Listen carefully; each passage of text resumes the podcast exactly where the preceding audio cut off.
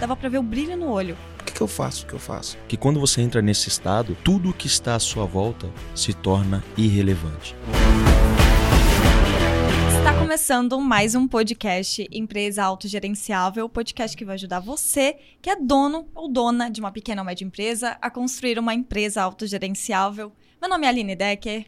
Meu nome é Carlos Maciel. E eu sou Marcelo Germano. Show de bola! Estamos aqui hoje com um convidado muito especial, conhecido do Marcelo há bastante tempo já, que é o Carlos Maciel. Vou ler aqui bem rapidinho a descrição, os títulos, né, que o Carlos até comentou, e depois ele mesmo vai se apresentar. Mas o Carlos Maciel, ele é graduado em Administração, especialista em Desenvolvimento Humano e multiplicador de aprendizagem na P-School é também aquelas né?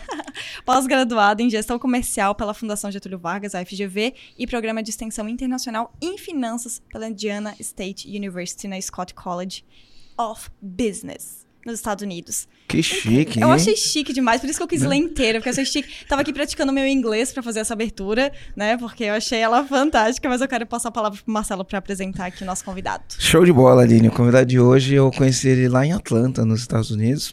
Eu fazia um programa no Strategic Coach, e aí lá eu desenvolvi uma amizade, uma pessoa muito querida, que era a Rosana. E aí eu tava indo para Atlanta e marquei de tomar um café com a, com a Rosana. E aí, quando eu chego lá no hotel, tá, chega a Rosana, o Carlos. Enfim, a gente pôde bater um papo muito legal. O, o Carlos, naquela época, tava lá em, nos Estados Unidos começando um trabalho com empreendedores, donos de pequenas e médias empresas, e a gente bateu altos papos sobre isso. E aí depois eu, eu ele voltou pro Brasil e a gente teve a oportunidade de se encontrar aqui algumas vezes, e aí ele mudou para Florianópolis, né? E aí ficou, ficou melhor ainda. Então, trouxe ele hoje para falar de um tema que eu acho que é importante que os donos das empresas saibam, e é importante que os funcionários das empresas saibam sobre esse tema, e eu acho que isso vai fazer com que as pessoas tenham cada vez mais performance, mas vamos segurar, e eu queria, antes de mais nada, que o Carlos se apresentasse aqui do jeito que ele gosta de se apresentar.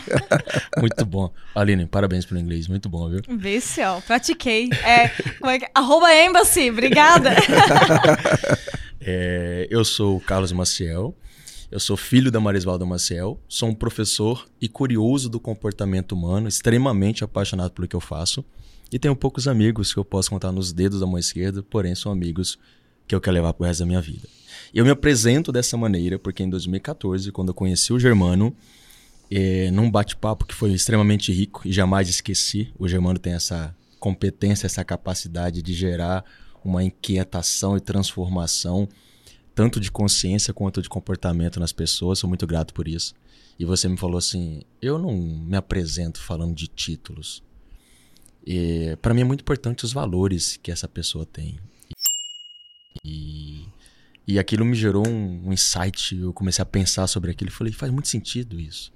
E muitas das vezes o título, ao invés de aproximar, ele gera uma certa barreira em relação às pessoas que estão te ouvindo. E a partir daquele momento, quando ele me falou isso, foi em 2014 todas as minhas palestras e treinamentos eu passei a me apresentar dessa maneira. E é incrível quando as pessoas trazem um mini currículo, título, ah, estudou fora, isso aquilo. Tem pessoas que, principalmente a bancada acadêmica, vai se conectar muito. E quando eu vou falar com esse público, eu faço questão, vou falar com professores, eu faço questão de trazer os títulos, porque eles compram muito isso. Mas quando você vai conversar com o empresário, quando você vai conversar com o colaborador, ele quer saber de fato qual é a transformação que você está gerando na vida das pessoas. E eu aprendi isso contigo. Foi muito bom. Sabe que. Uh, por que, que surgiu isso, né, Carlos? Eu fui uma vez convidado pela ESPM, Escola Superior de Propaganda e Marketing em São Paulo, e eles iam fazer um estudo lá sobre liderança, sobre pessoas, e, e eu não sei por que cargas d'água eles me chamaram lá para fazer parte dessa desse comitê, vamos dizer assim, era um comitê, o um grupo de estudos, né? Me chamaram, chamaram meu sócio, meu sócio estudava lá, e a gente enfim, acabou desenvolvendo um relacionamento com alguns professores, eles conheceram a nossa empresa e aí resolveram chamar a gente para participar. E quando você está no mundo acadêmico, né, o mundo acadêmico ele, ele tem a piada do mundo acadêmico, mas ele tem um pouco de vaidade, né?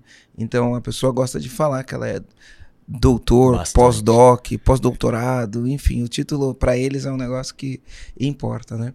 E aí eu sentei lá e aí a pessoa vai e fala assim, ó, eu sou doutorada, fiz pós-doc não sei aonde. E aí a outra fala, eu sou doutorado, fiz pós-doc não sei aonde. E ele sempre fala assim, ó, e além de dar aula, porque a piada deles é quando um, um- um acadêmico, né, doutor ou pós-doutor, ou sei lá como eu chamo isso daí, né, se apresenta e as pessoas perguntam para eles, né, o que, que você faz além de dar aula? É, ou você só dá aula, você não trabalha? Né? Então é- essa é a piada deles, né? Então eles falam, além de dar aula, eu faço isso, faço aquilo, faço aquilo outro. E, veio nessa piadinha, nessa tocada, e todo mundo, né, doutor, mestrado, pós-doutorado, pós-doc em Harvard, não sei aonde, e todo mundo falando. Eu fui um dos últimos a falar, né? Eu fiquei pensando, nossa, esses caras com esses títulos tudo, né? Eu fiz minha, minha faculdade ali na Metodista, né? E O cara, com mestrado no É. MIT. Isso. não, não tinha nem feito minha pós-graduação ainda, né? Ali. Aí quando chegou a minha vez, eu peguei e falei assim: Ó, meu nome é Marcelo Germano, eu tenho cinco títulos mais importantes que uma pessoa pode ter. Aí eu falei, na época eu era casado com a Marina, né? Eu falei, eu sou, casado com a Marina, sou sou pai da, Pai. da Marcela, não tinha a Manuela ainda. Sou pai da Marcela, sou filho do seu Valdivino e da dona Marinalda, sou irmão da Sandra e do Maurício, e sou amigo de algumas pessoas que eu não vou falar o nome porque pode ser que eu esqueça o nome de alguma delas aqui, né? Então, para mim é muito isso, bom, né? muito bom. E, e além de, desses cinco títulos que eu considero os mais importantes, que é, é marido, pai, filho, irmão e amigo, né? Eu sou empresário e bom babá. E aí falei sobre, o, bom. sobre o que eu fazia, né? E desde então eu comecei a fazer isso. Depois que eu me separei, eu parei um pouco de fazer isso. Enfim, acho que... É, às vezes a gente tem alguns bloqueios emocionais pelas, pelas lições que a gente aprende na vida, né? E, e para mim, na separação foi muito difícil. Eu, eu tirei um pouquinho isso da minha narrativa. Mas esse final de semana eu fui fazer uma palestra lá no, no MS e eu me apresentei assim. Né? Na verdade, eu fiz duas coisas, tá? Fiz duas coisas. Me apresentei assim. Ah, Então eu falei, eu sou namorado da Ana, sou pai da Marcela e da Manuela, sou filho do, do Valdivino e da dona Marinaldo, irmão da Sandra e do Maurício. Sou tio, né? Porque aí eu sou tio, né? Tio da Sara, tio da, da Mariana legal, legal. Sou amigos de algumas pessoas que eu não vou falar o nome aqui. Então, au- aumentou meus títulos, tá? Agora, em vez de cinco títulos, eu tenho seis, porque eu sou tio também. E você pode você colocar no teu currículo tia também, né? Eu posso. É, eu, eu me De senti uma muito bem. É, eu, eu me senti muito bem, enfim. Né? A família é um, um dos valores muito importantes, né? Mas outra coisa que eu fiz na minha apresentação, que até eu me emocionei, né?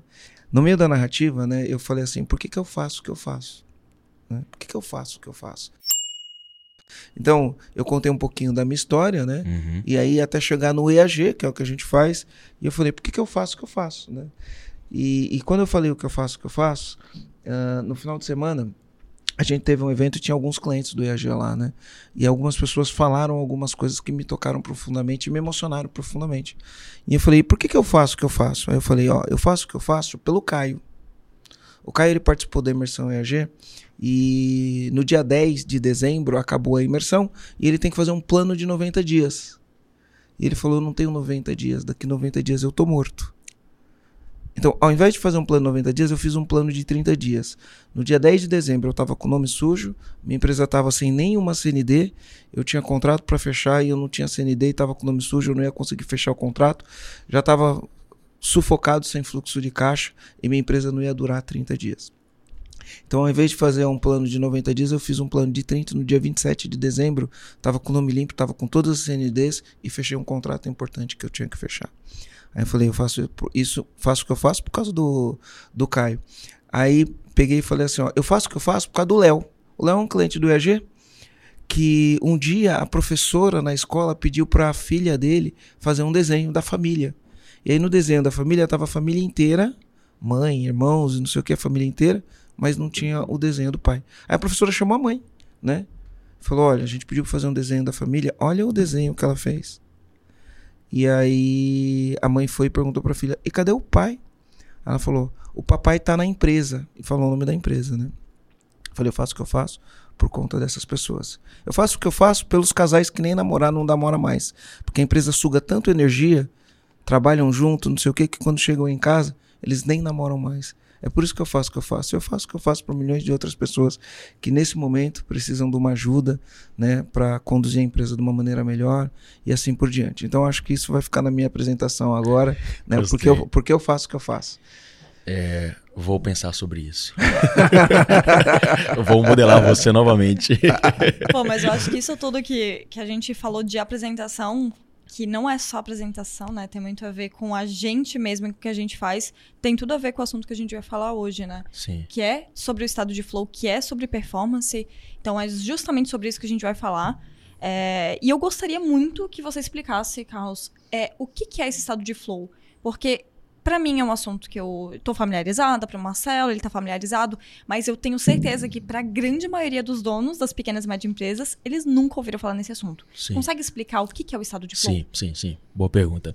É, o Mahai, Csikszentmihalyi, que é o cara que criou esse conceito, ele diz que é um estado mental de tamanha concentração e foco que há uma expansão da consciência no indivíduo e ele consegue realizar de maneira, qualquer atividade ou qualquer tarefa que ele tenha, de maneira excepcional, de maneira com muita excelência. Vou dar um exemplo para ficar mais claro isso. Uma vez fazendo um trabalho numa construtora, eu tive um engenheiro e ele, eu explicando sobre o conceito de flow, ele falou assim: Carlos, Carlos Marcel, eu entendi esse conceito. Eu vou te falar o que acontece comigo quando eu estou no escritório. Isso foi em Goiânia. É, é muito comum e isso aconteceu é, no, naquela, na mesma semana que ele estava explicando, ele sentou em frente ao computador, ele, é, ele faz, desenvolve projetos como engenheiro civil, e ele ficou oito horas desenvolvendo um projeto que ele tinha pego umas, algumas semanas antes. E ele não sentiu vontade de ir ao banheiro, não sentiu fome, não sentiu sono. E ele desconectou de tudo que estava à sua volta. Então existiam algumas pessoas ali na equipe, ele estava próximo àquelas pessoas. Como ele não foi interrompido isso é muito importante dentro do processo de flow, em nenhum momento, ele ficou sentado na cadeira fazendo esse projeto durante oito horas ininterruptas. Por que, que isso aconteceu? Ele estava em tamanha concentração e foco que quando você entra nesse estado, tudo que está à sua volta se torna irrelevante. Por isso que a gente fala muito da peak performance, de uma performance máxima, porque você está totalmente concentrado naquela atividade, naquela tarefa. Isso é flow. Tem um filme, eu não sei se é uma mente brilhante, se é gênio indomável. Não é, não é Soul? Qual que é? Não, o não. Soul fala muito de propósito, que traz também esse conceito de flow também, esse Eu filme. senti Que a animação a traz animação. muito flow. Nossa. Ele como músico. Na hora que ele senta no. Exatamente. Na hora que ele senta no piano, né? É um, Nossa, eu é um gênio é um gênio indomável. O gênio Inclusive, indomável que ele escreve na é- parede, né? Isso, exatamente. Ele é- tem esquizofrenia, salvo engano. E aí ele senta na parede ali, começa a escrever e vai, vai a noite inteira e passa, não sei o que, e no final do dia ele Aham. resolve a parada. Exatamente. É tu que gosta de Fórmula 1, tem um campeonato, uma prova do Ayrton. O Ayrton ele entrava muito em flow. Ele falava muito de foco, ele falava muito de concentração, Ayrton Senna. Mas é uma prova que ele passa a linha de chegada, ele não percebeu. Eu não lembro onde foi agora. Depois eu, vocês vou dar um, vocês podem dar um Google aí. E aí perguntaram pra ele: "Ayrton, tu já havia cruzado a linha de chegada e você não parou. O que aconteceu?" Ele: "Eu não percebi. Eu não, eu não estava com a minha consciência ali naquele prestando atenção na linha de chegada. Eu estava conectado com o que eu estava fazendo. Então ele tinha uma capacidade de entrar em flow absurda. É por isso que ele tinha tamanho desempenho, que inclusive pode ter um certo perigo aí também, porque você perde um pouco a consciência do que está à sua volta. Mas por que, que o flow é importante? É, por que, que, o, por que, que o, o empresário ele deveria saber sobre flow? Porque tu acabou de levantar um pontinho de atenção. Pode ser um perigo, mas por que, que ele é importante? E por que, que ele tem que saber sobre flows? Pra ele e pros colaboradores. Boa, boa Exatamente. Isso no, no, no, no, Uhum. no- no contexto de liderança, Sim. quando o cara ava- avança o nível na liderança e ele começa a tirar Uhum. engajamento e performance do Uhum. funcionário, Uhum. ele entende que se o funcionário faz aquilo que ele, que ele gosta, aquilo Uhum. que ele é bom, que ele tem Uhum. talento natural pra fazer, Uhum. né? E, e que seja desafiante, né? Que seja ele, ele é bom, tem talento natural para fazer e aquilo é desafiante. As a- existe uma chance muito grande desse funcionário estar em flow. Sim. Logo, ele em flow, ele vai produzindo uma performance altíssima. Uhum. Aí a pergunta é como que eu ponho, né, o funcionário Uhum. nesse estado ou como eu entro nesse estado. Boa pergunta. Tu fala muito de meta, plano de ação e execução. É isso aí. Por exemplo, um- uma das condições críticas para você entrar no flow é você ter uma meta, clareza da meta e feedbacks imediatos. Então, o que é essa clareza? Pega, por exemplo, um empresário que não deixa claro para a equipe, para o time, qual é a sua meta, qual é a sua tarefa, qual que é o seu objetivo. Essa falta de clareza da meta do objetivo pode ser uma barreira para que aquela pessoa entre em um estado de flow. Vou dar um exemplo. Então a Aline tá em flow. Sim, com certeza, né, Aline? Porque eu falei pra ela, eu quero 5 milhões de visitas no, no blog, eu quero 1 milhão de é inscrições no Exatamente, YouTube. Exatamente. É, Eu quero estar no primeiro lugar no podcast de negócios do Brasil. A gente quer meio bilhão de valuation. A falta de número, Não, Aline, isso é- pra você isso entrar é em flow. Meta, clareza da meta. Ah, É, tá. Isso é clareza. Por exemplo- Não significa que esteja em flow. Significa Ah, que eu estou tá. clara da meta. Agora eu preciso de outros Precisa elementos. de Mas é uma condição para te levar ao flow, é a clareza. Total. No entanto, que esse dia eu Total. tava numa sala ouvindo uma pessoa falar assim, Marcelo Germano, diga não às metas. Eu, meu Deus, como assim? Diga não às metas. Eu fui ouvir aquilo, mas depois a gente entra no. É outro assunto. A Aline uma vez dar- fez um benchmark, a pessoa falou que não acreditava em meta, né? Aí Nossa. quatro meses depois a empresa quebrou. É o que. É, o- é, o- Sou malvado, é né, Aline? contra o que todo mundo ensina, né? Por Marcelo, exemplo. não precisava dessa gargalhada, não, Marcelo. É, um- talvez seja uma crença do indivíduo. né? Por exemplo, Germano, tu pega tu- um- o comandante. Dá do- um corte isso, não dá, Aline? Eu não sou muito ligado nessa parada do corte, mas isso que eu falei, dá um corte. Eu achei um corte perigoso. Eu acho melhor. Isso é muito. Esse, Tá esse, bom, Tutu, não esse vai, esse não. vai, esse vai. Não, mantém isso aí, cara. É, é pra gerar dor, pô, cara. A dor gera consciência. Olha, pra aquela pessoa que tá dizendo que diga não às metas, os caras de alta performance têm uma clareza muito maior de meta. Vou dar um exemplo. O comandante pega um, alguém na equipe de vendas. E aquele cara é um bom vendedor. Ele entrega um bom resultado.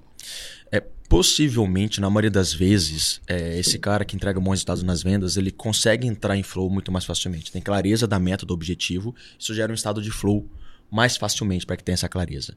Aí eu pego esse cara que é um bom vendedor lá na empresa e coloco ele para gerenciar o time. E aí esse cara, ele percebe que nem muito, às vezes ele tem uma puta de uma competência como vendedor, ele é um puta de um vendedor, só que talvez esse bom vendedor não, não posso considerar que ele vai ser um bom líder. Então ele tinha experiências de flow como vendedor, aí eu tiro ele de um carro que ele gerava flow, que ele conseguia entregar resultados e boto ele para gerenciar um time que ele não consegue gerar ou entrar nesse estado. Ou seja, o comandante vai perder um bom vendedor, é aquilo gerar a experiência de flow e o flow contribui para o nível de felicidade do funcionário, por isso que ele engaja mais. Eu ouvi teu podcast de engajamento, o flow vai gerar mais engajamento, porque cara, quando você entra nesse estado, uma das características do flow é a motivação intrínseca. Então, o que está motivando aquele funcionário, aquele colaborador a executar aquela tarefa, aquela meta, não é algo externo, não é a liderança, não é o financeiro no final do mês. Ele se sente bem em realizar aquela atividade, aquela tarefa. Se a motivação é intrínseca, ele está buscando essa motivação dentro dele, fará com que ele se engaje muito mais naquilo que ele está fazendo. Quando eu tenho uma motivação extrínseca, externa, eu preciso do meu gestor, do meu, do meu líder ali para me motivar, a probabilidade dele baixar essa motivação ou até mesmo não continuar fazendo é muito maior. Então essa Entendi. motivação intrínseca gera uma, um maior engajamento. Você sabe por que o meu churrasco, Aline, é o melhor churrasco do mundo? Flow. Flow. Cara, é isso. eu pensei sobre isso, Marcelo. Cara, Tu acredita? Eu falei, vou dar o exemplo do churrasco. Por que, que o Marcelo fala que o churrasco dele é o melhor churrasco do mundo? Motivação intrínseca. falei, Exato. Mas aí eu tenho uma pergunta Sim. sobre isso, que é... E se eu não tenho clareza do que... Eu posso entrar em estado de flow mesmo tendo, não tendo clareza do que me deixa em estado de flow? Ou não ter clareza daquilo que eu sou boa de fato, que eu gosto de fazer? Eu consigo extra- entrar em estado de flow sem ter esse conhecimento? Boa pergunta. Eu imagino que sim, mas É, uma aí, eu vou falar o que eu imagino. Uma- ele coloca três condições críticas. Uma é a clareza da meta, clareza. Estado de atenção focada. Então você precisa estar focado naquilo que você está fazendo. Então hoje, pega um time aí na tua empresa. Aquele colaborador que está ali na, na- na- vendendo e fazendo um monte de coisa ao mesmo tempo. Ah, hoje fala-se muito, ah, ser multitarefa. Eu falo que nem sempre ser multitarefa é sinônimo de fazer com maestria. Isso não vai te ajudar a entrar em flow. Então, o flow precisa você estar focado naquela atividade. E a terceira condição para entrar no estado de flow, respondendo a sua pergunta, vamos imaginar aí dois eixos, comandantes. Pega aí um eixo Y que eu vou chamar de desafio e um eixo X que eu vou chamar de habilidade. O Mahai ele percebeu que precisa ter uma equivalência para você entrar em flow, que ele chama de gráfico definitivo de flow, entre desafios, metas e habilidades. Então, se o colaborador não tiver essa clareza do desafio, da meta, do que ele tem que fazer, vai ser mais difícil, porque ele precisa correlacionar esse desafio, essa meta, com suas habilidades. No entanto, que se o desafio é muito alto e o funcionário, o colaborador tem pouca habilidade, isso pode gerar uma certa ansiedade. Então, eu estabeleci para minha equipe uma meta extremamente desafiadora. Se a gente entrar no conceito lá do SMART, não é uma meta tão alcançável para o time. Às vezes eu coloquei uma meta lá super fora da minha realidade, e aí a, o time vai se sentir desafiado, só que ele percebe que não tem tanta habilidade para executar aquela meta. Isso pode gerar uma certa ansiedade. O contrário, eu estabeleci uma meta não muito desafiadora para o time. Então o time fala: pô, o patrão aqui colocou uma meta, o comandante colocou uma meta aqui que não é tão desafiadora. Eu tenho muita habilidade, só que não está me desafiando. Isso vai gerar um relaxamento e pode gerar um certo tédio. Então eu tenho habilidade, só que não está me desafiando. Aí vai para um estado de tédio, um estado de relaxamento. Então por isso que o Mahai vai dizer: é, o flow ele gera uma percepção de alto desafio e alta habilidade. Elas estão equivalentes. É isso que vai te gerar o estado de flow. Legal, ó. O, o que, que eu imagino, né? Em relação a. Principalmente a ansiedade, porque eu acho que a ansiedade é um problema da. Da, da, da, nossa humanidade hoje, né? A gente fala transtorno de ansiedade, transtorno de ansiedade, estresse, transtorno de ansiedade. É lógico que ali naquele gráfico, existe um gráfico, você procurar no Google ali, ou de repente talvez a gente consiga colocar o gráfico por aqui assim na tela, consegue? Né? Existe o gráfico do, do, do, do, Pra quem estiver assistindo no YouTube, né? Uhum. Tem o gráfico aqui do, do Flow. Pra quem estiver ouvindo no podcast, depois você pode procurar ele, ele aí. Ah, já deixa que eu aproveitar. É o gráfico que o, que o Carlos Que é o gráfico agora. que ele gráfico mencionou. definitivo Isso, do Flow. Né? E aí você já pode aproveitar para se inscrever no canal, se você não tiver inscrito ainda, né? Já aproveita para dar um joinha. E se você tiver no Spotify, Spotify também assina o ativa o sininho e, E compartilha segue gente, e né? segue a gente. Isso. Muito bom. Então, o que que acontece? O que eu imagino, Carlos, vê se é verdade isso daí, tá? Ah, hoje as pessoas lidam muito com ansiedade, né? E não é hoje, não. Acho que já é uma palavra que já vem acompanhando os profissionais, principalmente nas empresas que exigem alto, alto desempenho há muito tempo. As pessoas lidam com ansiedade. A gente ouve muito falar em transtorno de ansiedade. E aí você tem lá um, um- uma diferença, né, entre o transtorno, a, a ansiedade em si e o flow, né? E na- na- nas coisas que eu aprendi, nas coisas que eu observo, é que a pessoa que está ansiosa, a ansiedade sempre é uma preocupação com o futuro. Exato. Né? Por que é uma preocupação com o futuro? Porque eu tenho alguma coisa para entregar, eu não tenho certeza se eu tenho condições de entregar aquilo, ou até duvido da minha capacidade, e aí eu fico ansiosa que, pô, aquela data vai chegar e aquilo não vai estar sendo entregue, ou será que eu dou conta? Então eu entro num estado de ansiedade, né? E pessoas que entram no estado de ansiedade vão ten- tender a estar mais estressadas, e dependendo como for, essas pessoas podem, se não. Enfim, aí depois vem a prática, né? Como faz isso? Elas podem entrar no estado de apatia. Ah, isso pode acontecer, que também é uma parte do gráfico ali do, Exato. do, do flow, né? A apatia ela está mais relacionada a baixo desafio. Então, se a gente olhar para o gráfico, é baixo desafio e baixa habilidade. Então, por exemplo, você passou uma tarefa para o teu time e aquele colaborador considera essa tarefa não, não me desafia e eu também não tenho habilidade, por exemplo. Eh, Eu vou eh, na minha na minha profissão, eu sou professor, eu dou aula em pós-graduação. Tem uma tarefa que eu faço, que eu executo, que é lançar notas. Eu não abro mão disso porque, para mim, faz parte do processo como educador. É uma tarefa que não me desafia e também não eu posso até ter uma certa habilidade sobre aquilo, mas também não é uma habilidade que eu quero desenvolver, que é muito simples aquilo ali. Então a apatia é baixo desafio e baixa habilidade. Então eu tenho lá na empresa é, muito essa cultura de, do olhar do dono que você fala bastante. Então eu, por exemplo, vi lá uma cozinha desorganizada, área em comum ali. Eu vou lá, vou fazer aquilo porque eu tenho que fazer, vou organizar aquilo, vou ajudar ali a pessoa responsável. Então aquilo não está me desafiando e também não tenho muita habilidade para aquilo. Então isso gera uma certa apatia, eu não quero fazer aquilo.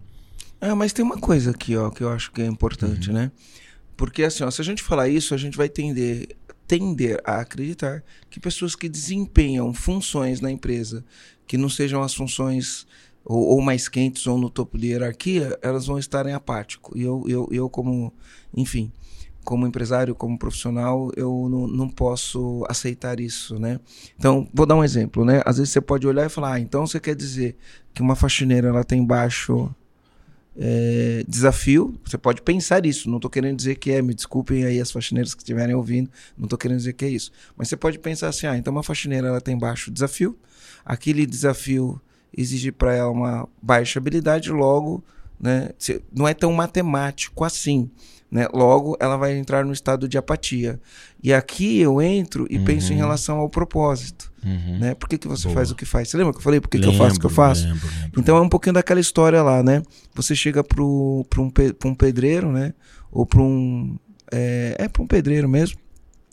E aí ele tá lá na obra sentando o tijolo e você chega para ele e fala: E aí, cara, o que, que você tá fazendo aí? Ele fala: Tô sentando o tijolo, não tá vendo? Né? E aí, beleza, e mais pra frente você vai e fala com outro pedreiro, e você fala assim, e aí, o que, que você tá fazendo? Ele fala, cara, você não sabe, né? O dono dessa casa aqui, ele tem um sonho de construir uma casa incrível, eu tô aqui ajudando ele a realizar o sonho dele, Sim. né? Então, eu acho que não é só a meta clara, né? Entra um pouquinho do, do propósito, do, né? O propósito é Porque tem gente que acha que propósito é balela, né? Uhum. Porque eu, eu acredito que o, o propósito pode tirar a pessoa do estado de apatia, uma vez que ela entende, uhum. assim, o propósito daquilo que ela, que ela faz, o que faz. Né? Aquilo que eu falei, pô, eu, eu o propósito do. Por que, que eu faço o que eu faço, né? uhum. né? É porque eu ganho dinheiro? Sim, é porque eu ganho dinheiro. Mas eu faço o que eu faço porque, meu, quando eu falo para as pessoas que eu tiro duas férias por ano, né? Pelo menos duas férias por ano, uma de 15 dias, outra de 30 dias, e vários pequenos, é, vamos dizer assim, feriados prolongados, né? Uhum. Que eu mesmo faço, independente da data, a pessoa olha e fala assim: como que você consegue, né? Aí eu falo, eu faço o que eu faço por, por conta das pessoas uhum. que faz cinco anos que não tira férias porque a empresa está sugando ela. E isso, por, por mim só, ele, ele, ele eleva essa minha régua do desafio. Sim. Né? Então eu acho que o empresário tem que entender isso Sim. e tem que trazer o propósito do que faz, o que Sim. faz, entender que a faxineira também ajuda o cara a tirar férias, né? É. Mas, Marcelo, eu quero adicionar Enfim. um ponto até, que tu falou ali da missão, do propósito, do, do porquê a pessoa faz o que ela faz. Mas eu acho que além disso tem cada pessoa tem gostos diferentes Exato. e coisas que elas gostam de fazer. Exatamente. Eu vou dar um exemplo. Tem pessoas que, por exemplo, eu, eu fui num café, eu conheci um café novo. Eu gosto muito de conhecer uns cafezinhos que tem aqui no centro. Conheci um café novo nesse final de semana, numa combizinha. Fui lá e comecei a trocar ideia com um dos donos. E conversando, conversando, conversando. Meu, eu vi o quanto que o, no coração dele ele amava fazer café. Ele amava. Ele fez dois cafés, ele comparou para mim na minha frente ou a diferença do café expresso normal, a diferença do café expresso lá com um negocinho lá que ele faz que não sei nem o nome, mas que distribui melhor, é um, é um distribuidor ali do, do pó do café. Ele fez eu entender a diferença entre um e outro. Ele tava, dava para ver o brilho no olho. Ele queria me contar sobre a história daquele café. E aí vão ter outras pessoas que não vão ter a mesma vontade de fazer café. Gente, eu não, eu não gosto de fazer o café, eu gosto uhum. de beber o café. Só que eu gosto de fazer outras coisas. Eu acho que é aí que entra, quando Exato. as pessoas elas começam a entender o que elas gostam de fazer e elas têm a oportunidade, que é um privilégio, claro, trabalhar Exato. com aquilo que elas gostam. Acho que isso também poderia ser um, um indício, além de entender o porquê que ela faz o que ela faz. É, eu sei o porquê eu faço o que eu faço e eu tenho habilidade para isso, né? Eu Sim. gosto de fazer isso Sim. de alguma maneira. Perfeito. É uma coisa interessante, é igual você falou, Aline. Pessoas gostam de coisas diferentes, mas eu acho, eu acho, tá? Uhum. E eu uhum. pensei isso agora, vamos lá. Né? Aqui a gente tá na, no, discutindo um papo filosófico que vai ajudar os donos de empresa a terem mais resultados com o próprio time. Sim. Mas, por exemplo, eu tenho uma formação na Gallup sobre talentos, né? Inclusive um livro que eu super recomendo, né? Descubra seus pontos fortes. Agora tem o Descubra seus, seus pontos fortes 2.0. Uhum. Então aqui a gente utiliza um pouco disso. A Aline já fez o, o, o teste, uhum. né? Todos nós aqui, todos nós não, algumas pessoas da equipe, tem muita gente nova, já fizeram. A gente tem lá uma habilidade única, já fizeram habilidade única. O que que isso aqui traz pra gente? Ele traz que todas as pessoas têm talentos. No caso da Gallup, a gente fala de temas de talentos, né? E o que é o talento? O talento é um jeito natural de pensar, agir e sentir. Todo mundo tem talento. E o talento é natural. Muitas vezes a pessoa que tem o talento, ela não reconhece aquele talento nela. Mas quem está de fora consegue observar uhum. o talento dessa pessoa. Uhum. Né? Então, se ele é um jeito natural de agir, agir, pensar, agir e sentir, a própria pessoa que tem talento às vezes não reconhece, certo? Sim mas as outras pessoas vão reconhecer aquilo. Então, eu acho que as pessoas tendem a amar aquilo que está ligado com o talento dela. Faz sentido? Claro. Faz muito. As pessoas amam aquilo que está ligado com o talento dela. Então, ela tem um talento, sei lá, gastronômico, alguma coisa assim do tipo, e aí ela ama fazer alguma coisa que é relacionada a isso. Né? Então, só para as pessoas entenderem esse negócio que o talento é um jeito natural de pensar, agir e sentir. Tá? Meu pai tem 82 anos, mas se ele pegar um papel e uma caneta, ele faz um desenho lindo. Aí você fala, nossa, como você consegue fazer um desenho tão bonito assim? Né? Ele fala, normal? Como assim normal? Não é normal, desenho. Porque para ele aquilo é normal, um jeito normal, natural de pensar, de sentir, ele faz o desenho. Uhum. Só que eu, que não, não tenho esse talento, eu olho e falo, cara, uhum. incrível isso que você faz. É a mesma coisa, cantar, né? É, definitivamente eu não tenho esse talento. Às vezes eu entro na live, me empolgo, começo a cantar e passo uma vergonha. Mas tem pessoas que começam a cantar assim, ó, desenvolve um negócio com uma maestria. Você fala, cara, como você consegue cantar desse jeito? Aí o que, que a pessoa fala? Normal. Tem uma inteligência musical aí. Aí a gente vai entrar no guard, né? As inteligências é. múltiplas. Então. É, e Marcelo, isso que tu tá falando, né? Só pra deixar o gancho, teve um podcast que foi o podcast 41 que a gente falou. O título do podcast é Como Resolver Conflitos entre os Sócios. Mas é como resolver o conflito a partir dos talentos. Dos talentos, Exatamente. você conhecendo os talentos. Então, só já deixo a indicação aqui se você quiser saber Boa. mais sobre talentos, né? Aí, Germano, entra um ponto da, em relação à apatia, voltando pro flow. É, não importa o que a pessoa está fazendo com a motivação intrínseca, não importa se eu estou, se eu estou cozinhando na minha casa, se eu estou, se eu estou correndo, se eu estou limpando a minha casa. A minha mãe, por exemplo, ela entra em flow limpando a casa. E eu falo, mãe, ela fica horas. Às vezes eu falo assim, mãe, tu vai fazer final de semana? Ela fala assim, cara, eu vou ficar em casa, filho, não vou sair. Eu tô aqui, tenho que arrumar a minha casa, tenho que limpar a minha casa. Aquilo é o flow dela. Como a motivação intrínseca, então eu não quero, não posso considerar que a minha mãe limpando a casa não vai entrar em flow. Ela entra em flow. Se eu não falar e falar, mãe, ela fica seis, sete, oito horas limpando a casa. E aquilo para ela é um flow. E a minha mãe sabe o que é flow. Às vezes eu tô em casa produzindo. Eu entro em flow, por exemplo, produzindo conteúdo amo produzir conteúdo. Aí esse dia eu estava na casa da minha mãe. Ela, filho, mãe, flow, ela, volta depois. Ela já entende como cuidar de plantas, por exemplo. Cuidar de plantas para minha mãe é um estado de flow que ela entra automaticamente. Então, uma, se a gente está dizendo que a motivação é intrínseca, não importa o que eu estou fazendo. E uma outra característica que o Mahai percebeu no flow, que essa para mim é muito comum, é a temporalidade. Você perde a noção do tempo. Então, aquele colaborador, comandante, que vai entrar na tua empresa, ele vai realizar uma atividade e o relógio para ele é pouco importante. E vai entrar muito naquela ideia de entregar mais do que você é pago para fazer, que é algo que eu acredito bastante. Então, quando você entra, tem essa experiência de flow, aquela atividade que ele está executando gera o flow, ele está pouco preocupado com o relógio, porque ele quer fazer, ele se a, sente a Aline, a Aline entendi aquilo. aqui que ela até esquece de voltar para casa. Flow. Às vezes eu saio do escritório, volto aqui 8 e meia, 9 horas, eu olho a Aline tá aqui dentro. Eu falei, esqueceu de voltar para casa? O, o, Marcelo é onde as pessoas é, acabam é, trabalhando muito. Não, é que é verdade, né? Eu já vi isso várias vezes. Não só com a Aline, já Porque vi isso com o flow vicia, pessoas. O flow é viciante tem pessoas que acabam é, se tornando viciadas, porque olha que louco isso. A, a, a, nas pesquisas, e a neurociência traz isso hoje, perceberam que quando você entra nesse estado, os seus níveis de dopamina, serotonina e oxitocina aumentam. Então você passa a sentir mais prazer, que é a dopamina, você passa a sentir mais alegria e você passa a ter níveis maiores de ocitocina, que é considerado o hormônio do amor.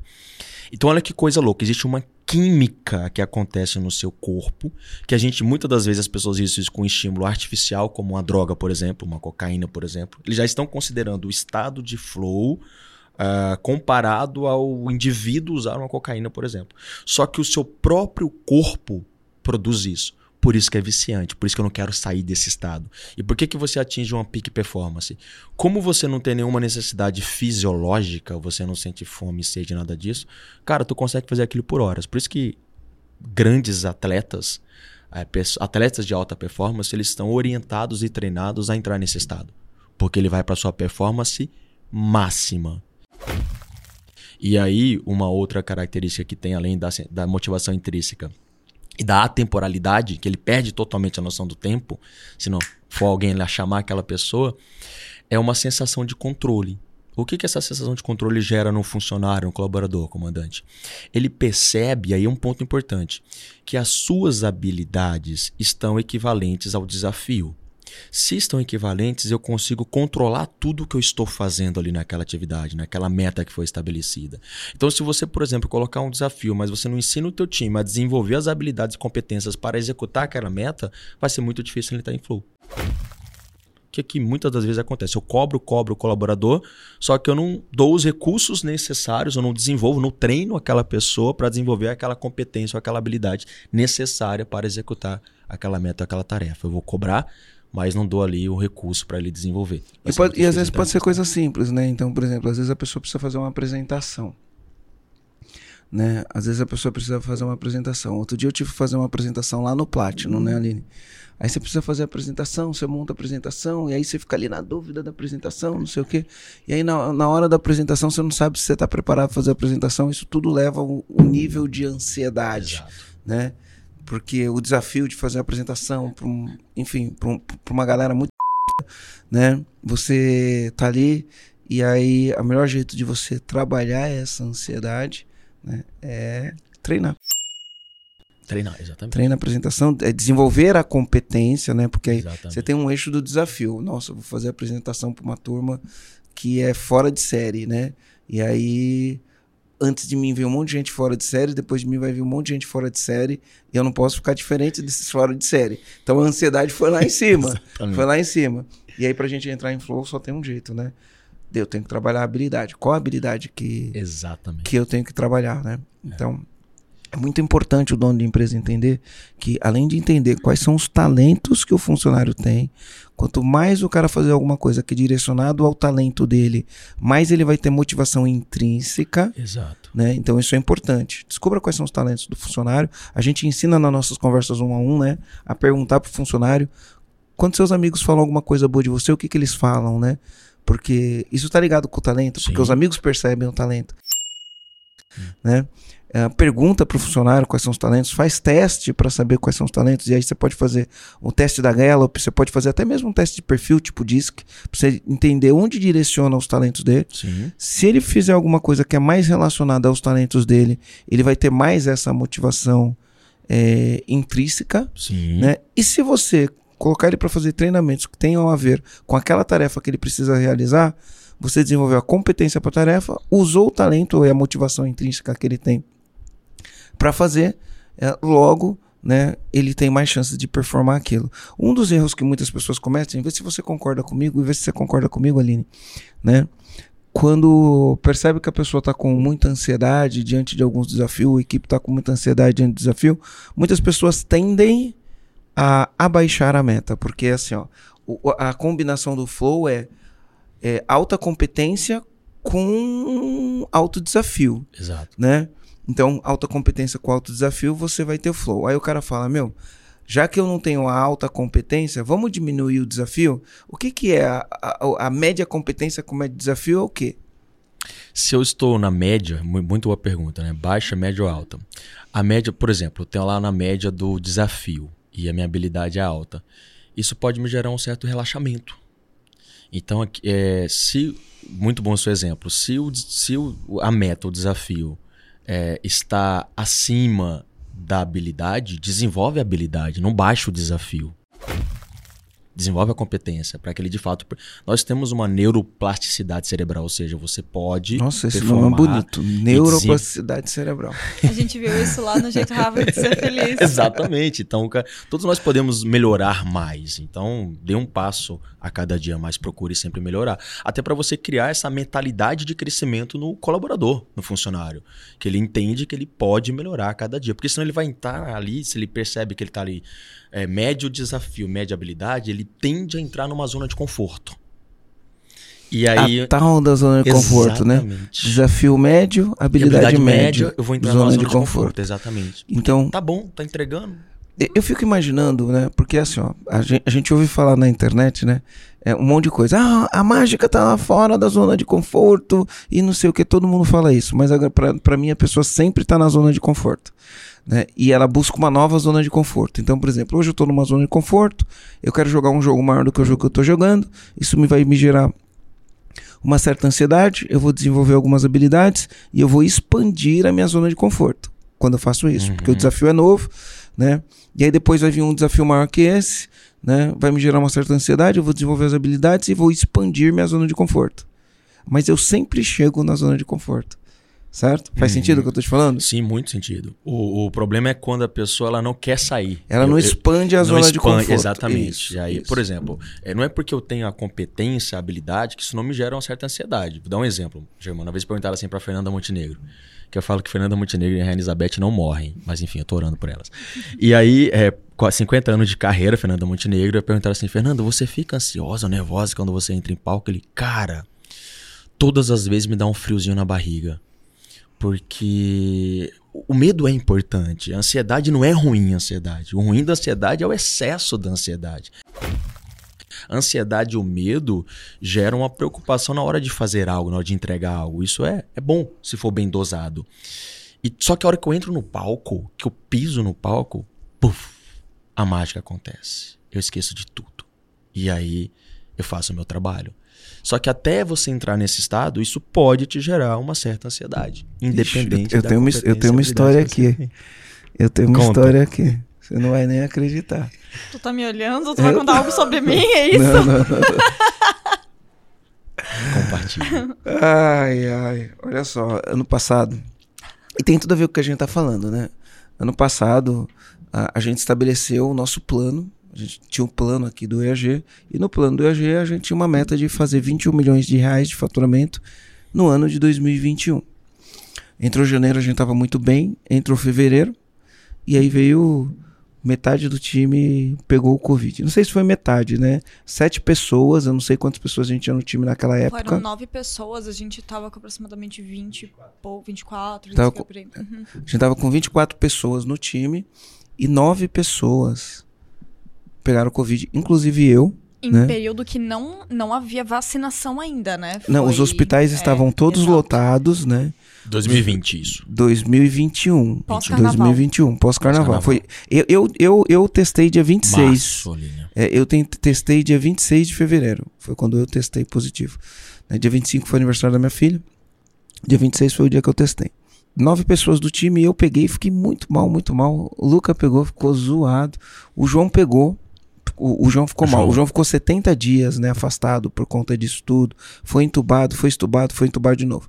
E naquela época não tinha, não tinha hospital. Assim, ó, não dava nem para ir para hospital. Foi no, acho que foi o momento mais crítico desde quando começou a pandemia. Foi fevereiro de Foi, 2000. sim, Foi o ápice. 2021. E isso prejudicou os nossos resultados, né? Eu tinha entrega para fazer, mas eu tava com Covid, não podia fazer entrega. Enfim, tinha uma série de coisas, né? E aí isso fez com que o nosso segundo semestre, o João, que é o nosso gerente comercial, e não era o gerente comercial na, na época, mas era o vendedor que mais performava, né? E era o que treinava os outros vendedores. Ele ficou 70 dias afastado. E é lógico, isso vai ter impacto em vendas, vai ter impacto. Então a gente terminou o primeiro semestre muito longe da nossa meta. E aí o que eu fiz, né, falando em flow aqui, eu não abaixei a meta, porque a meta é zona de conforto, ó, a gente tá muito longe da meta, então vamos diminuir, né? Eu falei, não, eu não aceito abaixar a meta, não aceito, não aceito. E aí a gente falou, então vamos fazer um plano, né? Eu não acredito sorte, acredito meta, plano de ação e execução. Exato. A gente foi e fez um plano. Só que dentro do plano que a gente fez, ia faltar 5 milhões. Uhum. Ia faltar 5 milhões de reais dentro do plano. E aí a gente conversou como que a gente faz para buscar esses 5 milhões. E aí a gente pegou e falou, vamos fazer um lançamento. A gente tinha parado de fazer o lançamento, vamos fazer o lançamento, o lançamento de 5 milhões. E beleza, aí eu fiz uma pergunta, né? A pergunta é, cara, a gente já fez lançamento de um milhão e meio várias vezes, então a gente sabe fazer lançamento de, milha- de um milhão e meio, né? A gente nunca fez um lançamento de 5 milhões, então isso significa que a gente não sabe fazer um lançamento de 5 milhões. O que, que a gente precisa aprender? Aí a gente foi lá, contratou consultoria, conversou com as pessoas que já tinham feito lançamentos de 5 milhões, 10 milhões, 15 milhões, contratamos esses caras para auxiliar a gente, fizemos um plano com bastante antecedência Boa. e beleza. E aí foi, segue o plano, segue o plano, segue o plano, chegou no fim do ano, né, na hora do lançamento de 5 milhões, tudo perfeito, tudo perfeito não, teve vários entraves no meio do caminho, né? Nossa. É, é, Variáveis vai- não controláveis. vários vários entraves no meio do caminho, mas aí quando a gente faz lançamento, né, então é, uma- é a jornada Empresa Sem Caos, então são três dias de aula e tem o quarto dia que a gente abre a oportunidade para os empresários se inscreverem para participar do programa EAG, é o dia D, né, e esse dia D era um domingo, você lembra a data, Aline? É, foi dia 31, não, dia 25 de outubro. Dia 25 de outubro, é o dia memória, D, É, dia 25 de outubro é o dia D. É o dia que a gente vai abrir. Confere aí, Aline. Tô indo Tá? agora. Senão a gente arruma aqui, dá pra arrumar. e aí era o dia D. O dia D. O dia D mesmo. No dia D, 24. dia 24 de outubro. Eu ia falar que era 24, tá? Mas eu não falei, não. Agora não adianta falar isso, né? E aí, cara, no dia 24 de outubro, era 8 horas que a gente ia fazer o último dia, que era o dia D. Quando deu 6 horas, tava eu, minhas filhas, minha namorada. Aí eu falei, bom, deixa eu começar a me preparar, né? Eu tava fazendo aquele churrasco, que é o melhor do mundo. Que eu ainda não experimentei esse churrasco, tô Caramba, esperando. Ainda nunca. não, Desde tu acredita? 2014. Desde 2014. Ca- Olha, foi Que fe... amizade, essa é feia, Marcelo. Hã? Essa foi feia. cordeiro? Cara, o pior, o- Eu já me convidei, mas agora ele tá O- namorando. é que- Marcelo, você tá em Floripa? Não, tô em Curitiba. Marcelo, você tá... mas é todo final Mas de eu essa segunda-feira. Eu, eu fiz segunda-feira. Segunda-feira eu fiz em casa. Segunda-feira eu fiz em casa, o melhor churrasco do mundo, assim, cara, muito bom. É muito marketing, viu, gente? Esse churrasco aí, mas ninguém vê. Quer dizer, eu ainda não vi. Olha, olha, Não, eu ele já comi, mas a gente É um desafio agora, tá? É uma meta pra você, fazer um Beleza. churrasco e convidar o Carlos Maciel. Olha, Beleza. todo mundo ouvindo, hein? Beleza. Depois eu vou compartilhar com vocês, E- tá, Esse gente? aqui é zona de conforto pra mim, tá? Tô na zona de conforto. e aí, olha o que aconteceu, né? Quando deu seis horas, eu abri meu computador, falei, deixa eu dar uma olhada aqui. Aí eu vi uma mensagem do Rogério. O Rogério é meu sócio. Cara, me deu uma palpitação no coração, comecei a passar mal. Comecei a ficar com ânsia, ó, ânsia de Ô, ansiedade, né? Rogério, ô, Comecei a ficar com ânsia, Rogério. mas ânsia de querer vomitar. Eu já tive isso em, em outras ocasiões, enfim. Com ânsia mesmo, de, mas Uhum. não ânsia de ansiedade, ânsia de querer vomitar. E aí ficava assim, no, no, no movimento de querer vomitar. no- eu falei, né? Hoje, no dia, no, meu, o dia D não dá. É, sabe, é o dia dos 5 milhões, né? É o dia dos 5 milhões. E eu passei mal, passei mal, fui pro quarto, deitei, liguei o chuveiro gelado, entrei debaixo do, do chuveiro gelado e passando mal, passando mal. Minha namorada veio, conversou comigo, Marcelo vai dar certo, deitei na cama, liguei o ar-condicionado gelado no talo, cuidando da respiração, cuidando da respiração. E não, não melhorava, não melhorava. Aí eu peguei o carro, fui, né? O Rogério passou lá, peguei o carro, fui pro estúdio, cheguei no estúdio passando mal. Mas passando mal, mal, mal. Minha cor tava diferente, tava tudo diferente. Tava passando mal. E eu rezava, rezava a Deus. Me ajuda. E eu fazia minhas orações, fazia minhas orações. O pessoal tava tudo lá, todo mundo alegre, divertido. Hoje é o dia e eu tenso, tenso, Alegre, tenso. divertido, mais ou menos. Eu tava. É, eu tenso. tava. Eu falei, cara, eu vou jogar tudo fora. E a gente, e a gente investiu pesado. Que né? doido isso. cara. É, Pra gente fazer um lançamento de 5 milhões, a gente investiu 1 milhão e 700, né? Esse dinheiro já tinha ido, né? Agora, porque a gente paga na frente, né? Já tinha ido. E eu falei, pô, agora o dinheiro precisa voltar. E eu passando mal. E aí, quando vai lá 5, 4, meu, quando tava no 5, 4, eu ainda tava passando mal. Eu não conseguia nem falar direito. 5, 4, 3, 2, 1, ao vivo. Cara, falei a primeira palavra e foi. Puf. Né? E aí eu flutuei, cara. Amém, Deus. Flu- flutuei, Glória a Deus. cara. Flutuei, né? E aí a gente fez o lançamento, a gente vendeu 4 milhões e 700 e pouquinho. Uhum. Enfim, isso ajudou a gente. bate- Não batemos 5 milhões, mas chegamos quase lá nos 5 milhões. Foi nosso maior lançamento da história. E, e isso ajudou a gente a bater a meta do ano, né? Sim. Então, é- essa questão de a gente tentar entender, né, a habilidade, o desafio e, e algumas coisas, né, para que isso aconteça, ela é, é fundamental. É fundamental. Trabalho e habilidade. Porque, assim, na verdade, a habilidade a gente já tinha trabalhado o tempo inteiro. Sim. O, o script, a gente trabalhou, eu e a Aline, trabalhamos incansavelmente no script. Escreve, escreve, escreve de novo. E treina e repete, não sei o que. Tudo isso tinha sido feito, né? Sim. Mas o, o desafio tava alto, a E é pressão. tão doido isso, né? Porque quando você entrou em flow, é como se você não estivesse sentindo mais nada. Nada, então você não fica, não tem tudo. doença, não tem dor no corpo, Nada. não tem fome, não tem sede, não tem nada. E todos nós podemos acessar esse estado. Essa é a grande maestria do flow. Por isso que o Mahai ele considera o flow como a psicologia positiva considera o flow como um dos caminhos. Quando a gente vai estudar lá o PERMA, é um dos caminhos para o bem-estar e felicidade é você ter uma vida engajada. Que o engajamento é você entrar em estado de flow. Então, quando o Germano traz essa ideia do talento, que o talento ele é- facilita essa entrada no flow, porque cara, você já é, já tem aquilo como uma predisposição. Eu gosto de vender e eu tenho um certo talento para vender. Isso vai me, me gerar mais facilidade em entrar em flow. Por isso que é importante algo que o Germano falou aqui anteriormente. O empresário, o comandante, precisa, muitas das vezes, ajudar o time a ter uma consciência maior dos seus talentos. Porque muitas vezes as pessoas não sabem. Uma ferramenta que eu gosto bastante para isso é as inteligências múltiplas. que é do Gardner, porque ele vai falar das principais inteligências que cada um tem. E quando ele, eu ajudo ele a tomar consciência, seja através de um disco, MBTI, inteligências múltiplas, e por isso que eu falo que o autoconhecimento é a base para esse autodesenvolvimento, essa tomada de consciência vai fazer ele perceber de fato o seu potencial. Porque muitas das vezes a pessoa tem o potencial. Eu gosto muito quando eu trago. Eu não acho que é muitas das vezes, não. Eu acho Sempre que tem, né? todas as Exatamente. pessoas têm potencial. Né? E muitas desperdiçam o potencial que tem. Exatamente. Né? Ou desperdiçam pela história de vida, ou desperdiçam porque estão a fim de desperdiçar. Mas todas têm, sem Ou porque não sabem também. Por exemplo, eu gosto muito quando eu falo é, de talento potencial. Aristóteles tem uma teoria que ele chama de potencial, de potência e ato. Então, 400 anos antes de Cristo, Aristóteles dizia que todos nós temos uma potência. O universo, na minha crença, é Deus, mas você pode colocar a palavra que você quiser. É tão inteligente que cada ser humano nasce com uma potência única. Isso é do indivíduo, que é o talento. Só que o ato, na visão de Aristóteles, é o que você faz hoje, são suas ações que você faz hoje. A potência é algo que você pode vir a ser. E como que eu percebo essa potência, esse talento?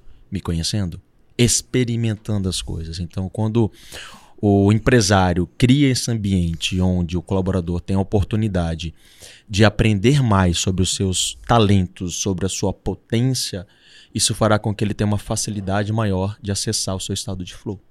E aí, performance. Mas falando do empresário, assim, porque a gente tá falando muito de como ajudar o colaborador a encontrar o estado de flow. E aí eu quero trazer aqui uma pergunta que eu quero que você desmistifique, que é, a gente falou muito de foco, né? Que foco é um dos princípios importantes para você entrar em estado de flow. Mas é isso eu vou lá e trago pro dia a dia do empresário. O dia a dia do empresário, ele tá o tempo todo falando com pessoas, ele tá o tempo todo ali eh, gerindo, pensando em estratégia, mas ele tá sempre envolto de pessoas para poder fazer a empresa acontecer. Para eu ter foco, eu preciso ter foco sozinha? Ou eu posso entrar em estado de flow com outras habilidades ou eh, com pessoas e tudo mais? Eu queria que você esclarecesse Que um pouco disso. pergunta maravilhosa. Eu gosto de. É, muito boa essa pergunta, Aline. Eu faço essa conexão falando de uma teoria que é o MBTI, que é uma ferramenta que eu sou extremamente apaixonado. Então, o MBTI ele vai trazer um conceito de uma dicotomia de pessoas extrovertidas e pessoas introvertidas. Eu. Então, introvertido? Eu introvertido, a Aline extrovertida. Só que o Marcelo Germano é um introvertido com uma alta inteligência interpessoal. Obrigado pela parte que me toca. Mas é, mas é real. E- e essa inteligência interpessoal, ela é, um, ela é muito requerida na liderança. Então, um exemplo disso é o Mahatma Gandhi. O Gandhi ele era introvertido, mas com uma alta inteligência interpessoal, que é na visão do Gardner. O que acontece é que o extrovertido, Aline, ele busca energia em pessoas, atividades e coisas. Então, se você é um comandante extrovertido, essa relação com o externo, com as pessoas, com atividades, com coisas diferentes, isso vai te dar energia. Você é assim, Aline? Sim. O Sim, por isso que eu perguntei. introvertido, ele busca energia em ideias, reflexões. Aí sou eu. Por isso que nem sempre o ambiente colaborativo ele é bom. Porque para o introvertido, um ambiente com muito barulho, com muita gente, isso pode impactar diretamente na sua produtividade. Nós podemos, inclusive, fazer um. gravar um podcast sobre isso. Ah, que eu mas quero eu, dizer eu gosto do barulho. Eu gosto de chegar lá e falar quem tá feliz, levanta a mão. Sua fala eu. inteligência interpessoal. Aí é sua inteligência interpessoal falando. Até porque, na teoria, é, nós somos os dois. Nós somos extrovertidos e introvertidos. Não existe um introvertido ou um extrovertido puro. Você possivelmente pode acessar o que, ele- o, que a- o Jung chama de ambiversão. Então, tu vai para os dois mapas de mundo com muita facilidade. Tu, se precisa um ambiente falar assim, Marcelo, extroverte, tu extroverte. Se o ambiente fala assim, Marcelo, introverte, tu vai introverter. Só que todos nós temos uma preferência. No meu caso, eu sou extrovertido. O que, que eu quero dizer com isso, com a questão do foco? Se eu sou um extrovertido, naturalmente, tá? Eu posso perder o foco com mais facilidade. Porque um colaborador extrovertido é aquela pessoa que tá ali vendendo, aí ele abre o WhatsApp, ele abre o YouTube, ele começa a abrir um monte de coisa. Daqui a pouco ele, cara, eu lembrei que eu tô na empresa. Então o extrovertido ele perde o foco com mais facilidade. O introvertido não, ele tem muita ideia do começo, meio e fim. Então se eu comecei algo, eu quero terminar. Começo, meio e fim. Então, para empresários aí, comandantes introvertidos ou extrovertidos, a melhor estratégia para não perder o foco é você trabalhar por blocos. Então, eu- combino com a minha equipe. Olha o seguinte, das 8 às 9 eu vou responder e-mails. Das 9 às 10, time, eu quero te atender, eu quero falar com você. Vou dar um exemplo, Aline. Eu trabalhei numa empresa que numa manhã eu fui interrompido cinco vezes por um mesmo vendedor. É um instituto de, de educação lá de Goiás. E eu marquei os horários que ele me interrompia. Quando nós somos interrompidos, nós levamos em média de 10 a 5 minutos para voltar ao raciocínio daquilo que eu estava fazendo. Então eu chamei ele e falei assim: Gustavo, o que você acha de você anotar tudo que você tem para falar comigo? Eu vou abrir um horário na minha agenda para poder te atender. Porque de fato, o foco aumenta a nossa produtividade.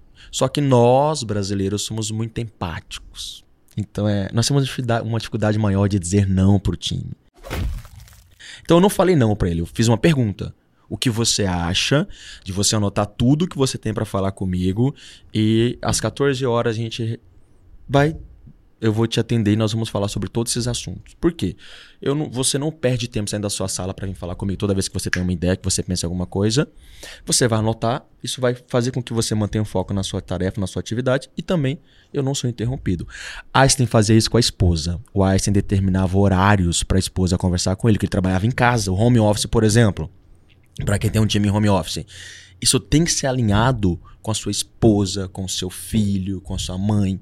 Porque as pessoas que estão no home office, a, a, a ideia que os nossos pais, que os nossos maridos e esposas têm é que eu posso ser interrompido a qualquer momento.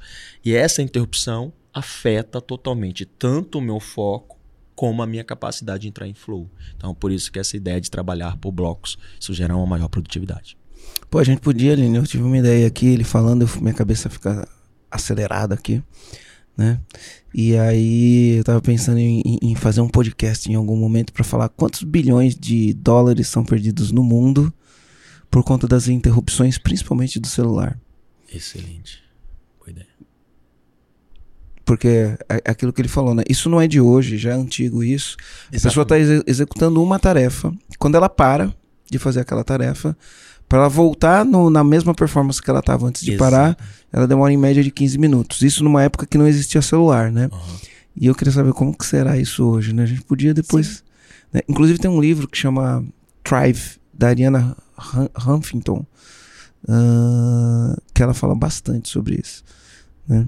A gente podia fazer um podcast fazer isso. Show, Boa. porque, nossa... E isso pega um, um gancho, ô, Germano. Tem um, a Manouche Zamarodi, ela fala sobre tédio, ela fala da importância do tédio. Nós não, nós não nos permitimos ao tédio. E na, na- no TED dela, ela fala que, por exemplo, há 10 anos atrás nós Principalmente os extrovertidos. Exatamente.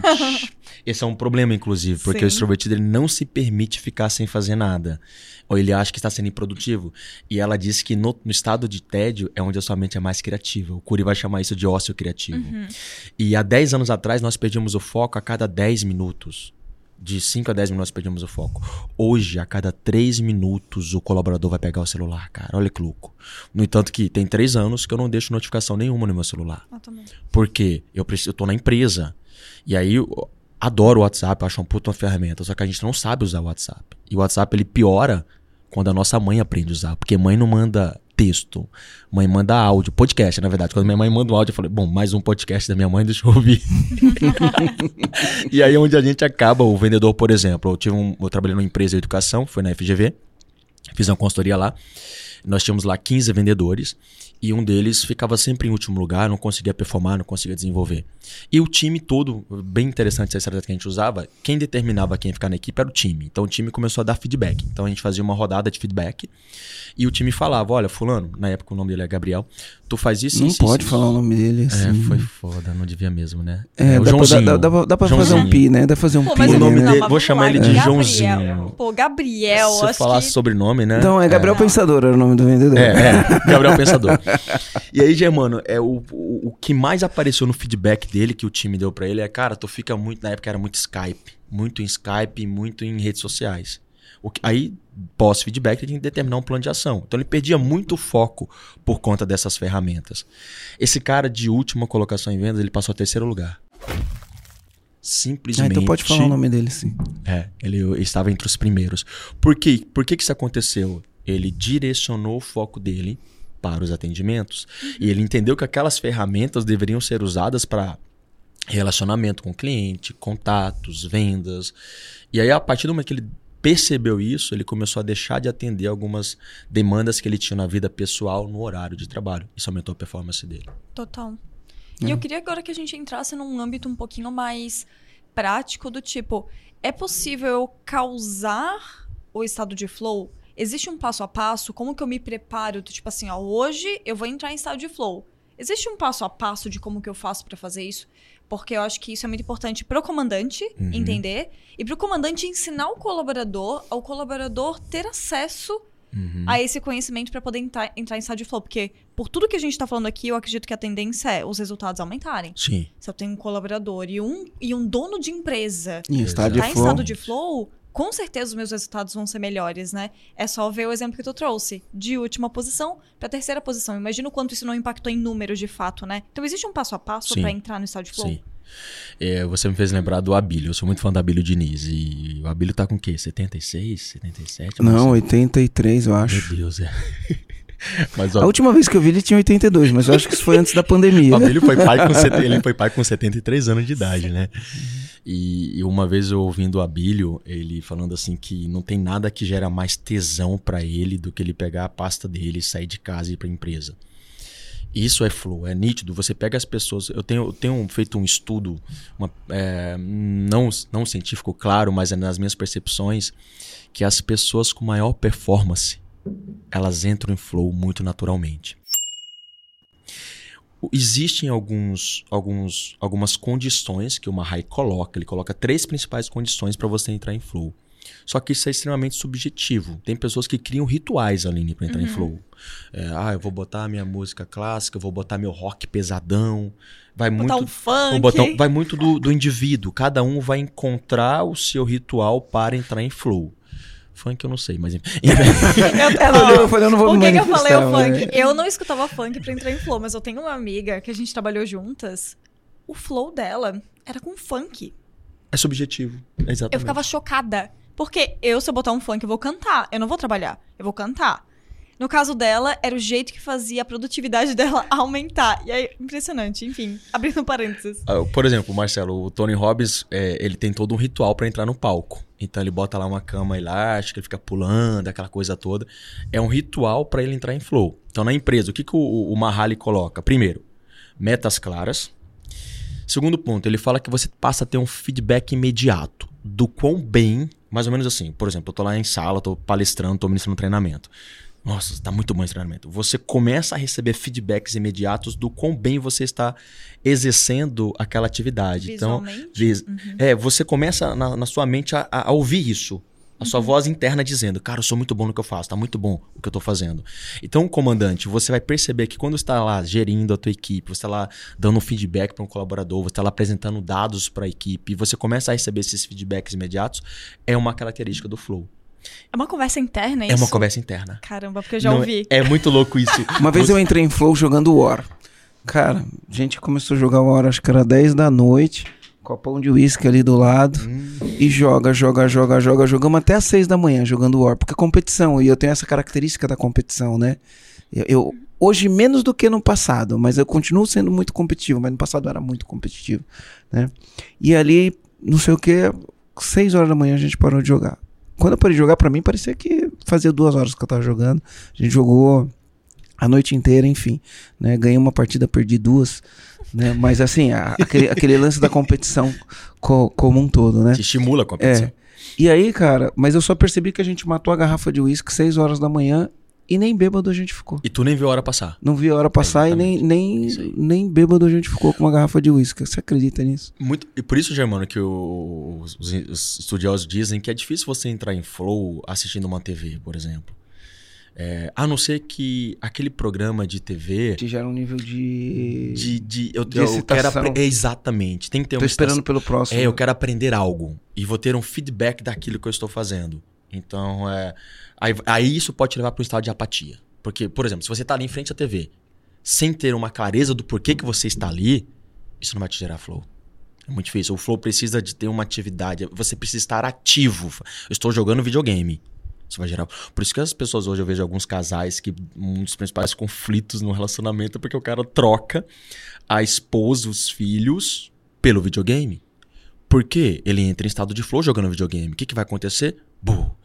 Isso aqui vicia. Então vai produzir mais dopamina, mais serotonina, mais citocina. Automaticamente eu vou preferir o videogame do que o contato com a minha esposa ou com os meus filhos. Ou vou preferir estar trabalhando, por exemplo, trabalhei com um empresário que ele, cara, o cara queria estar lá dando um treinamento. Aí falaram assim pra ele: ou você é treinador, ou você é CEO da empresa.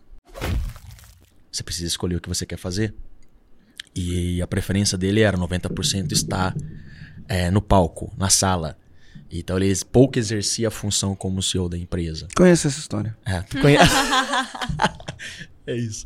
Então, Aline, é, é, esses, é, essa, esse ritual vai, é muito subjetivo. Tem pessoas que se preparam através da música, tem pessoas que se preparam através da meditação, Uhum.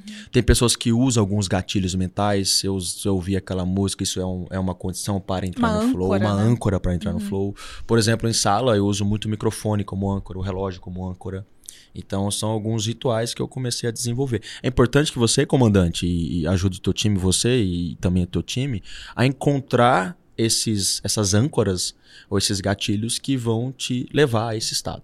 Porque a gente não entra em flow o tempo todo. Então é importante que você aproveite este momento. Aline, a gente tem que trazer alguém para falar de meditação também aqui. Eu acho que seria bem interessante. A gente pode trazer às vezes a Mariana de Azevedo. Ela fala sobre mindfulness. Bacana.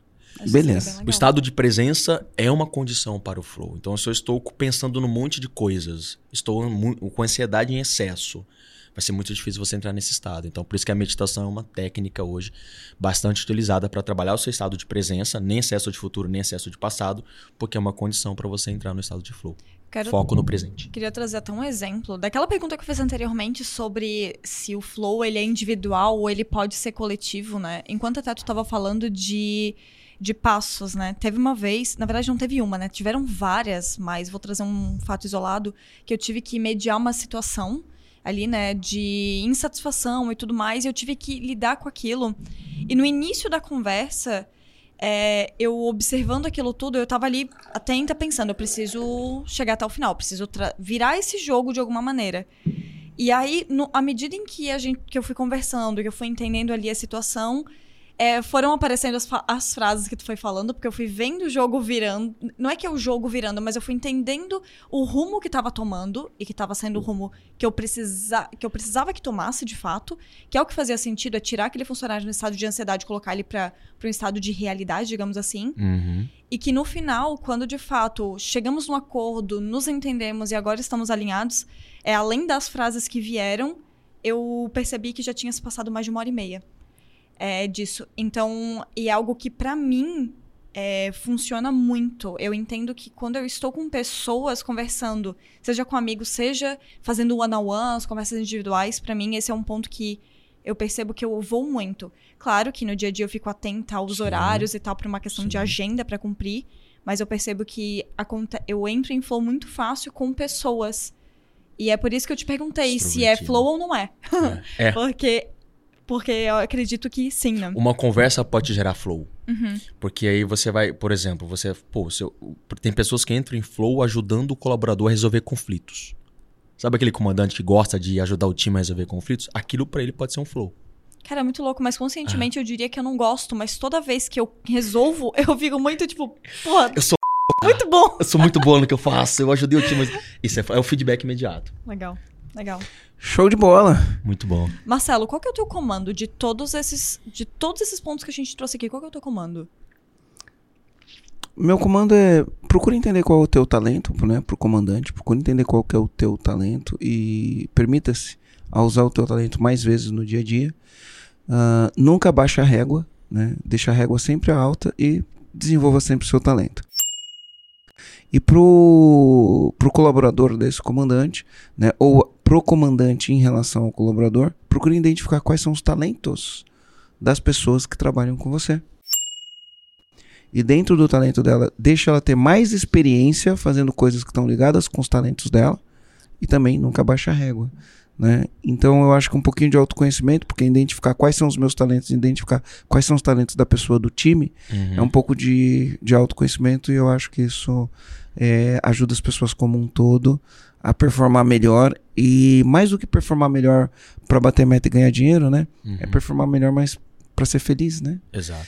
É, eu gosto de aqui a gente tem a frase quem tá feliz levanta a mão sobre levanta, levanta a mão fala eu. né? E eu acho que mais do que a gente ficar focando só no resultado, e é lógico que o resultado é importante, mas trazer aí para a empresa como um todo as pessoas que amam o que fazem, ou que têm oportunidade de fazer aquilo que amam, ou aquilo que está ligado tá, com os talentos, são mais felizes. Muito e o teu bom. comando, Carlos? O meu comando para você, comandante, é, é, olhar, desenvolver mais uma liderança humanizada. E a liderança humanizada é colocar o colaborador na ponta.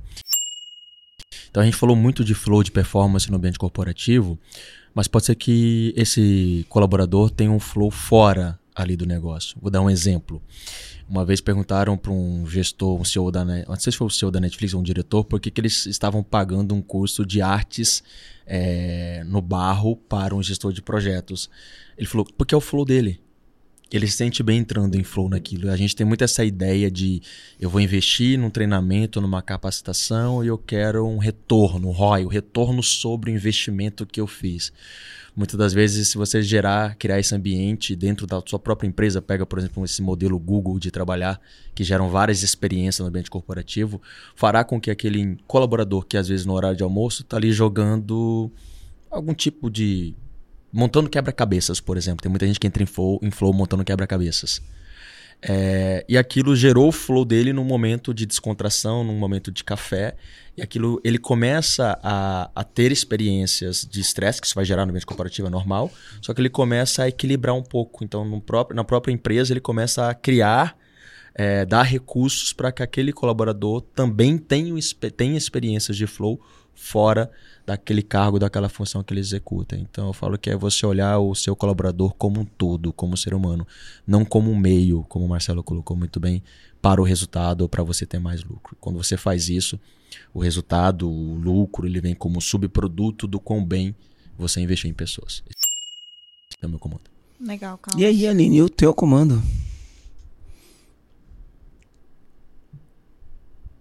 Eu vou trazer para o viés muito parecido com o do Marcelo, mas eu vou trazer para o lado do autoconhecimento, porque quando você se conhece, se conhece os próprios valores, eu vou trazer o final com o início, bem o início que nem a gente nem tinha entrado no conteúdo.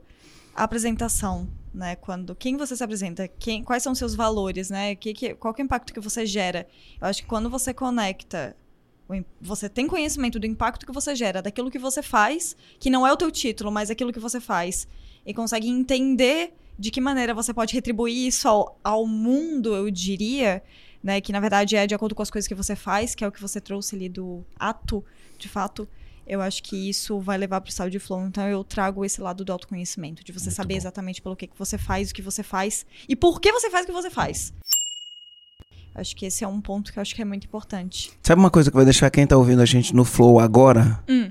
É compartilhar esse podcast para um monte de pessoas, seguir o nosso canal no YouTube, no Instagram e apertar sininho, joinha e tudo mais. Isso vai deixar todo mundo no Flow vai ajudar todo mundo a buscar o estágio flow, né, Marcelo? Isso gera flow, com certeza. Nós gera estamos bom, em flow coletivo aqui. É isso aí. É, e, Carlos, como que as pessoas fazem para te achar? Como que os comandantes estão ouvindo fazem para te achar? Site, Instagram? O, qual que é o meio? O meu Instagram já tem todas as outras plataformas, é carlosmaciel. Aí lá já tem um link lá para você acessar o meu site, que é carlosmaciel.net. Mas lá no meu Instagram, arroba carlosmaciel, você me encontra. Show de bola. Eu quero fazer um um convite aqui pro comandante estar tá ouvindo. Pensei que era para mim. Não, infelizmente agora não. Marcelo, me convida pro churrasco, oficialmente. Tá aqui. convidado, tá convidado tá, oficialmente. Olha, olha só, atenção, comandantes. Acabei de ser convidado para o melhor churrasco de Florianópolis. Tô brincando, do Brasil. Do Brasil, cara. Pô, tá me rebaixando. cara. Nossa, menosprezou. cara Mas competitivo, eu, né? Já viu, né? Ali. Eu quero fazer o convite aqui pro comandante, porque nem só comandante, eu acho que tem várias pessoas que ouvem a gente e tem o hábito de fazer cortes, de pegar algumas pílulas do conteúdo que a gente entregou. E como a gente falou sobre vários aspectos do flow, e eu acho que a gente tem é, muitas divisões dentro desse conteúdo que a gente falou, eu quero deixar, deixar você livre para fazer cortes, desde que você não tire nada do contexto, de fato, né? Não tire nenhuma frase, algum conteúdo do contexto, mas fique livre para fazer cortes desse podcast, postar no seu canal, pode enviar pra gente também, pra gente ter acesso aos cortes que você tá fazendo. Acho que é muito legal também pra gente disseminar pra sua rede é, esse conteúdo que a gente tá trazendo aqui para vocês, que a gente faz com muito carinho, com muito flow aqui. Foi flow vocês, total. né? e por fim, qual que é a frase? O comandante que chegou até aqui, olha, chegamos até o final.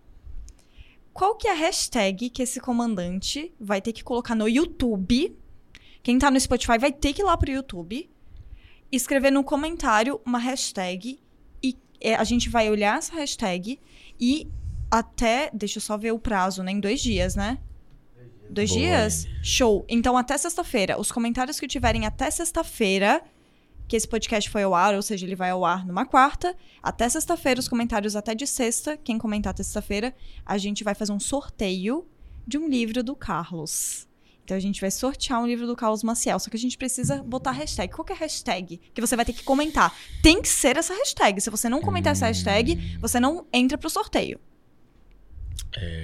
Eu gosto da palavra, uma palavra que eu gosto bastante, atemporalidade, que é uma característica do flow. Hashtag atemporalidade. A temporalidade, que é a distorção. Você perde a noção do tempo. Tem o Stephen, o Stephen, o Stephen Kotler, autor do livro A Arte do Impossível, ele fala sobre flow também. Ele diz que tudo aquilo que nos liberta de uma linha temporal gera uma mudança profunda no nosso comportamento. Então, por isso que você entrou naquele, naquele lançamento, na hora que tu entrou e começou a falar, você se libertou de uma linha temporal. E aí você entrou no estado de flow e aquilo altera totalmente o seu comportamento, a sua, seus pensamentos, os seus comportamentos. É onde você vai com uma performance muito alta. Então, show, comandante. Se você quiser concorrer, então, um sorteio aqui com o livro do livro do Carlos Maciel. O que que É o livro do? Carlos? Não, não. Não, é um livro É que o um Carlos livro gosta e vai te mandar. Meu livro ainda não foi então. publicado. Ô, Carlos! ô. livro sobre flow. Sobre flow. Beleza. Se você quiser. Opa, saiu venda. Se você quiser. é, depois tem que cortar essa partezinha só pra avisar aqui? Corta aí. Não precisa, deixa aí, tá legal. Não, não, cortar o. A Sirene. quando eu A falei Sirene? Do, não, não, não a Sirene. Quando eu falei do, do livro que é o seu livro. Ah, não, acho que já deixa Tá, pra ficar nós- como nós- cobrança, é, né? Exato. Deixa já pra fica, ficar como cobrança. Já aqui. fica a meta Então, estabelecida pronto, aí. isso, já coloca ele em estado de ansiedade. Meta, plano de ação. Agora ele tem que execução. desenvolver. Isso, é, coloca ele em estado de ansiedade e agora vamos desenvolver competência pra ele entrar em flow e escrever o livro. Exatamente, boa. Então, se você quiser concorrer aqui ao livro sobre flow que o Carlos vai entregar pra você, a gente vai fazer um sorteio. Só que pra você participar desse sorteio, você precisa comentar hashtag atemporalidade no vídeo do YouTube, nesse podcast, até sexta-feira. Passou de sexta-feira, pode comentar, não tem problema, mas não vale mais o sorteio. Aí você comenta o que, que você achou, você faz o que você quiser aqui nesse comentário. E aí, é, só lembrando, quem tá no Spotify vai ter que ir lá no YouTube pra comentar. Hashtag atemporalidade. Fechamos? Valeu! Chamos. Valeu. Até a próxima. Até a próxima. Muito obrigado.